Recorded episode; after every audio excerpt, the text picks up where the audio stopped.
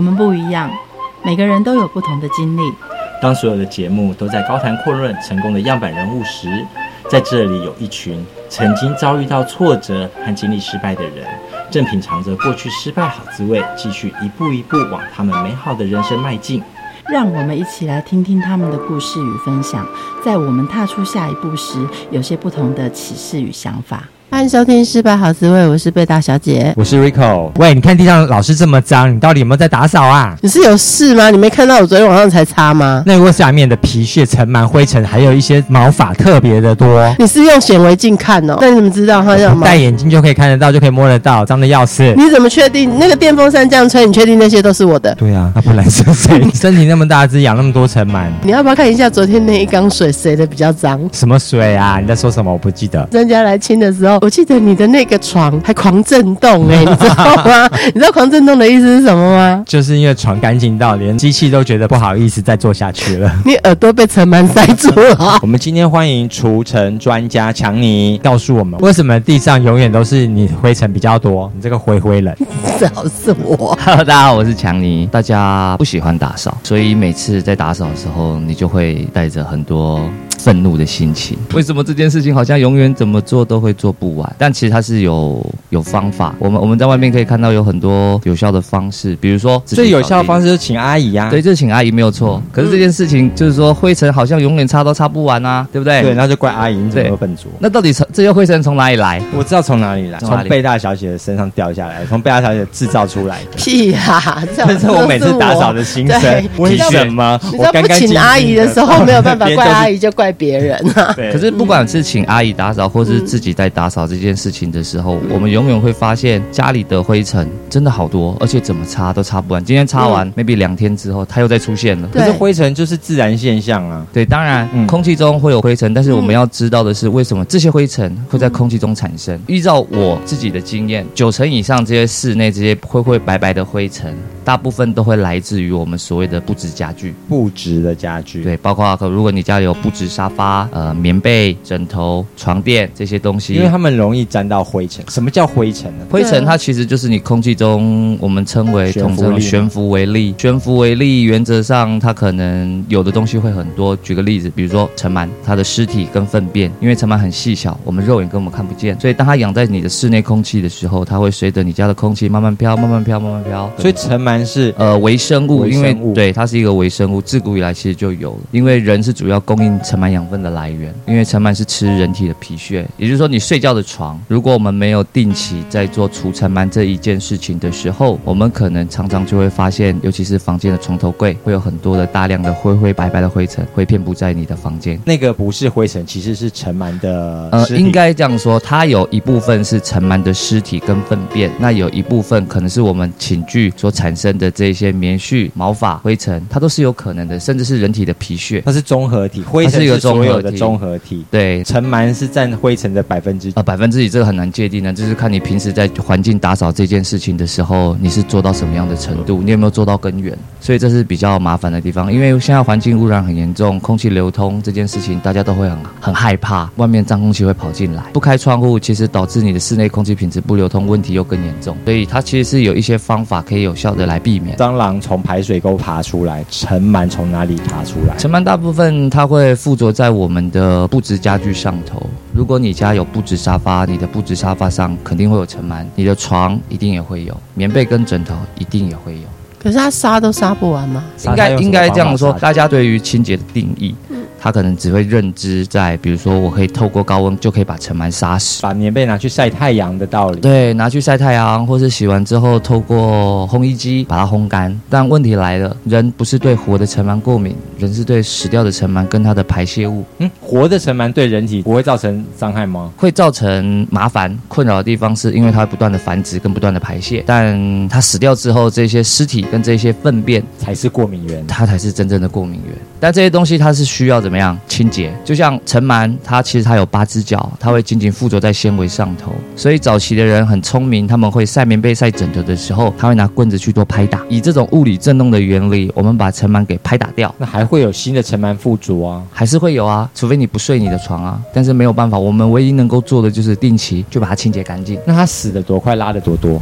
尘螨的繁殖周期，呃，大概是十四到十九天的繁殖周期。每一只尘螨在这个繁殖周期的时间里面，它的排泄物绝对会超过它的体积两百倍以上。所以其实量会两周拉了两百倍的它哦。嗯，对，每一只尘螨它的繁殖速度很快，它的蛋呃没有正确的数值，因为这是取决在每户家庭里的湿度、空气流通性，对，越湿越行。对，所以其实我们都会很建议客人，就是厨师这一件事情，我们必须一定都要很注重，因为现在大部分的人他的房间里头一定会有一个卧室，大家就是洗完澡之后把厕所门打开的时候，可能我厕所里面的水蒸气跑到我的室内空气里头的时候，那我的湿度就爆表了，对，那就增加湿度了。尘螨它就适合在这种湿度很湿的地方，空气很闷热的地方。这样听起来亚热带的比尘螨比较多，对，对冰岛没尘螨，呃，冰岛没有，气候干燥的国家其实就没有这个问题，但是他们可能会有其他的，比如说美国地区或日本地区这种空气很干燥的地方，那他们比较有的严重问题就是花粉症，所以其实都会有一些诱发这些呼吸道疾病、过敏的问题，其实都是在于你的居家环境上，因为我们每天回到家里睡在床上的时间其实会很久，或者在家里休息的时间会很久，因为绝对是占我们人生的三分之一的时段，对。可是我们每天都在这么多过敏源的状况下，所以现在反映出一个问题，就是十个孩子里面可能有七到八个小朋友一定都会有这些过敏的问题，因为他每天所处的环境，他所呼吸的空气，它就是不够 OK 的。很早之年的时候，那也有尘螨呐，也也有没有说，但是也没有那么多过敏小孩，他没有那么多寄居的地方。第一个，现在的人习惯睡弹簧床，贝大小姐，你睡的弹簧床一定是双人床，又大又厚，那个尘螨它能够藏的地方，它就一定也很多。第二个是环境污染的问题，大家不敢开窗户，那不敢开窗户，对，只开冷气，永远就靠着冷气在循环。可是问题就来了，气体不流通的状况下，其实这些东西它永远就是处在你的空气里头，那就会很麻烦啊，怎么清都清不干净。其实看不到尘螨，看不到。然后呢，但是。除尘螨专家常常看到很多的尘螨，对，有看到什么样的尘螨让你吓一跳的？我们每次到客人家里去做服务的时候，我通常都会习惯问一个客人说：“请问你的床你睡了多久？”大家对床的定义是这样子：没有坏，我当然不会换啦。可是经过统计出来，如果你的床睡了一年，你没有做清洁，它就会累计至少两百到七百万以上的尘螨的尸体跟粪便在里头，很多啊，真的很多，很可怕。就算有洗床单也是一样的，洗没有用，洗只是去。去污用而已，比如说市售有晒啊，你刚不是说可以晒吗？呃，可以晒，但是我们有提到一个重点，尘螨需要透过物理拍打正那个物理拍打的原理才能够有效把它清洁掉。如果你只是洗，你只是晒，你把尘螨给杀死，但它的尸体跟粪便它还是残留在你的纤维里，粘在上面，没有效。下次大家不妨可以试试看，你晒完棉被、晒完枕头的时候，你就在收纳的时候，在光线充足的明亮的时候，你就拍一拍、抖一抖，你就会发现就有很多东西飞出来了。对，那这些东西它可能就是所谓的尘螨的尸体。跟尘螨的粪便，甚至是你的布质上面的这些棉絮、毛发、灰尘，都会有可能。但我们要带，就是把这些东西给带离开。你昨天去哪一个姐姐家帮忙清尘？我昨天去一个客户的家里，这个客人他很有趣，他的床睡了二十年。可能对有些听众会觉得说：“天哪，二十年的床真的能够睡吗？”但是因为大家就会认为说，床只要我有固定换床单啊，我的床没有变形，我一定可以继续睡啊。但是问题就在于这张床它里面干不干净，没有人看得到，没有人会知道。所以我们的工作就是去做检测，来看看这个床它到底有多少尘螨。那我清出来，因为我们的机器它比较特别，它是靠水在过滤的一个水过滤式的一个清净系统。在做除尘螨这件事情的时候，它就可以收集大量的尘螨在我的机器的水盆里面，所以我昨天洗完他的床之后，我就发现我原本是一盆干净的清水，它就变成一个巧克力奶昔，就很黑，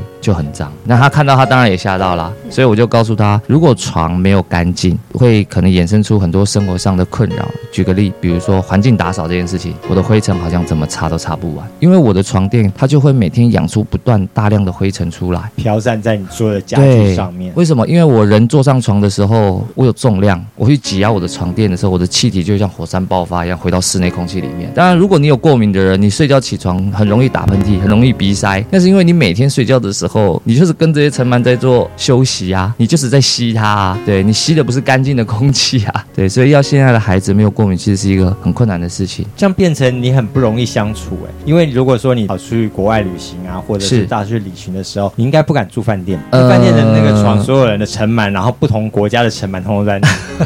当然，这一定会有啦。但出差的时候就没有办法避免嘛，因为我只要呃睡外头，不是睡我自己的床的时候，我就会其实我会睡不太好。好，本身是没有过敏的人，但是我是有强迫症的人，我看到灰尘这样我会受不了。应该讲睡觉起床我不会有太大的困扰，没有错，但是我会不希望这样的事情它会反映在比如说我的生活里面，尤其是我自己有小孩，我的孩子有过敏，那我就会很担心我的孩子会不会因为这样的状况而影响到他的学习，影响到他的生活。尘螨会影响学习？呃，会啊，过敏我们都知道，如果孩子在念书的时候过敏发作，你的专注力会好吗？肯定不好，很不舒服啊！我就在鼻子，对，我就坐不住，我就一直要蹭着鼻涕，我就希望我的鼻涕不要流下来。对，那是很辛苦的事情。有些床本身就说它抗尘螨啊，那我们买那种抗尘螨的床不就好了吗？我有一个客人，他就是我们统称的有钱人。经过朋友的介绍，他从英国买了一张价值台币四百万的床。他朋友告诉他，这个是完全可以不会有尘螨，对，而且你可以睡很久，抗菌抗尘螨。但问题来了，不管是用所谓的防螨寝具，呃，它是床包式，或者是它是直接是物理原理在床垫上涂涂抹药剂的，其实它一定都会有效期这件事情。但我们现在防的只有防床吗？你的棉被跟你的枕头上会不会有呢？一定会有，所以它一定还是会附着在他的床单上头。那久了，这张床，因为你花了四百万，我就问他说：“那姐姐，请问这个四百万，如果这个业者告诉你这张床只能够睡半年，只能够睡一年，你就会继续换下一张吗？不可能。但效期有办法让你睡到二十年吗？它的药效不可能，因为它一定会有挥发的一天，会因为你的生活习惯而导致，或是你的家里的湿度、空气流通性都不一样，所以没有办法做到这。可能你要的二十年都不会有尘螨。好，结果刚刚二十年是巧克力奶昔，那现在这个四百万，四百万会变成什么？出来的是什么奶吗？因为我我去他家亲的时候，这张床他他们因为他们搬了新家，他特地从国外把这张床给买回来，他们只用了三个月。那新的床我要说的事情是，的确药剂还在啊，三个月。对，但是这个叫库存，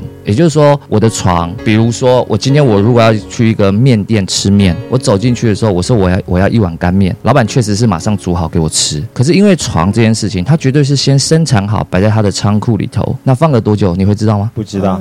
那它的环境 OK，你知道吗？仓库不知道。对，不知道，不知道。但他出货给你的时候，你收到的绝对不会是我今天买的，但它是昨天做好的，不可能。所以一定还是会脏，只是量多不多而已。运送的过程肯定它有包装没有错嘛，对对不对？但是重点就是出在这个包装的过程，难道这个工厂它能够提供的是一个完全真空的无菌空间来做这件事情吗？不可能。所以肯定都还是有一些脏东西。我不能保证说我清出来的一定是尘螨，但我清出来的这个东西绝对就是你床上的这些污渍脏东西。因为我们用水在做清洁、在做过滤的时候，它是完全骗不了人的。也就是说，你的床上只要有脏东西，它就会被我吸到我的水里头。那我吸到水，它的好处就是湿的灰尘不会飞，脏东西病菌我们就透过药剂来做分解，所有东西就会在这一盆水里头就搞定了，并不担心说在做清洁的过程的时候，只要客人告诉我他的床一定很干净，我就会跟他赌一杯咖啡。贵妇姐姐看到他的水之后，她的反应是，她就直接打电话给她朋友，在我面前骂三字经，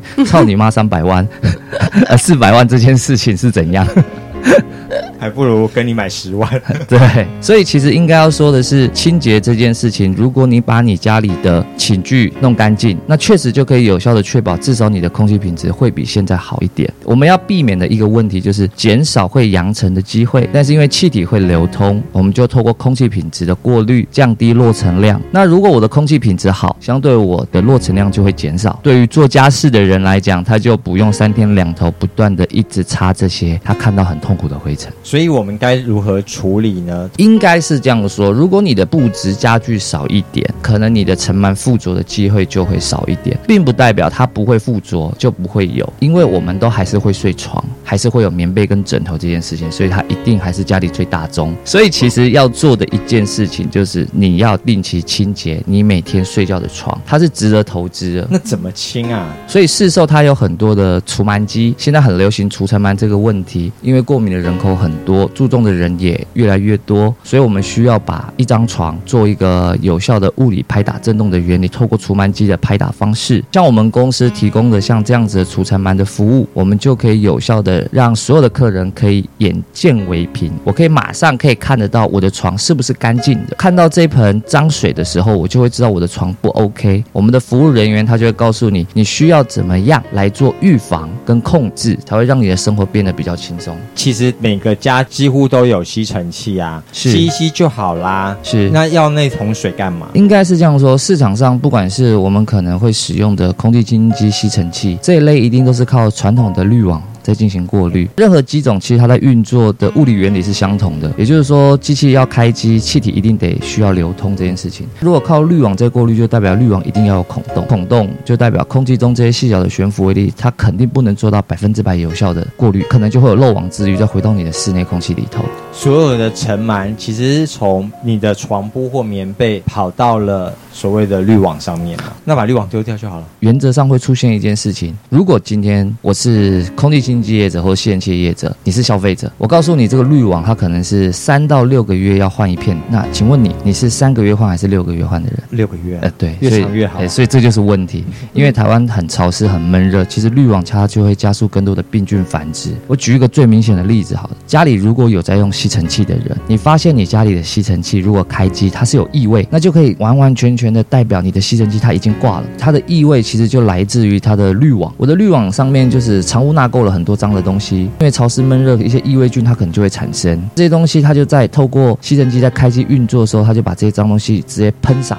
回到你的室内空气里面。你解决的是你眼前看得到的地板这些脏东西，但反而你看不到的是你破坏的是你室内空气中原来干净的空气品质。因为你一开，你的空气品质就变得更糟糕。啊，我来开有负离子的冷气机，还是厉害吧？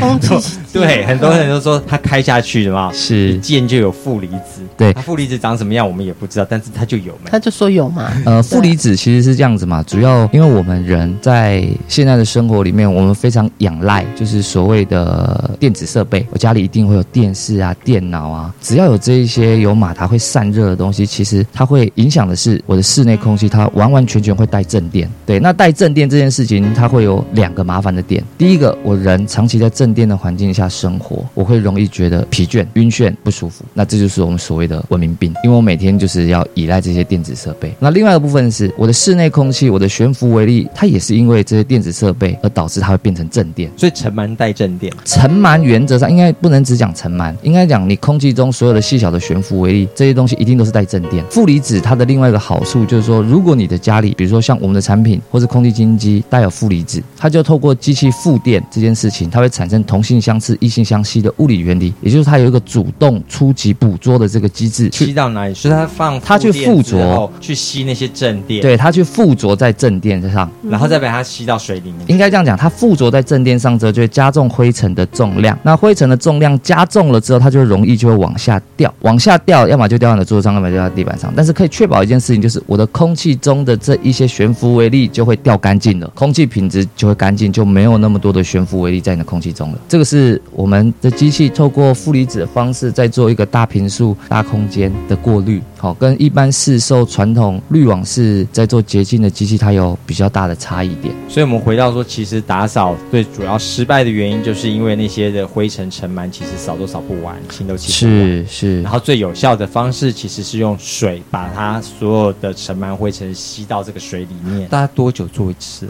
嗯、跟着尘螨的生命周期嘛。呃，对，其实我们建议啊，就是一个月至少要清洁一遍。这其实很简单，就像我们每个月固定都会定期换床单。那你就换床单之前，我们先把尘螨有效的排刷掉，我们再把这些床单、枕头套、棉被套再丢下水洗，做第二次的清洁。好，那就是把污垢跟病菌都给洗掉了。那这样子可能就会让你的环境品质会变得更好一点，确保每天不是跟尘螨睡觉。谢谢除螨专家强尼，谢谢谢谢大家。节目的最后，一起来听 Coldplay 带来的《Face You》，我们下次见，拜拜。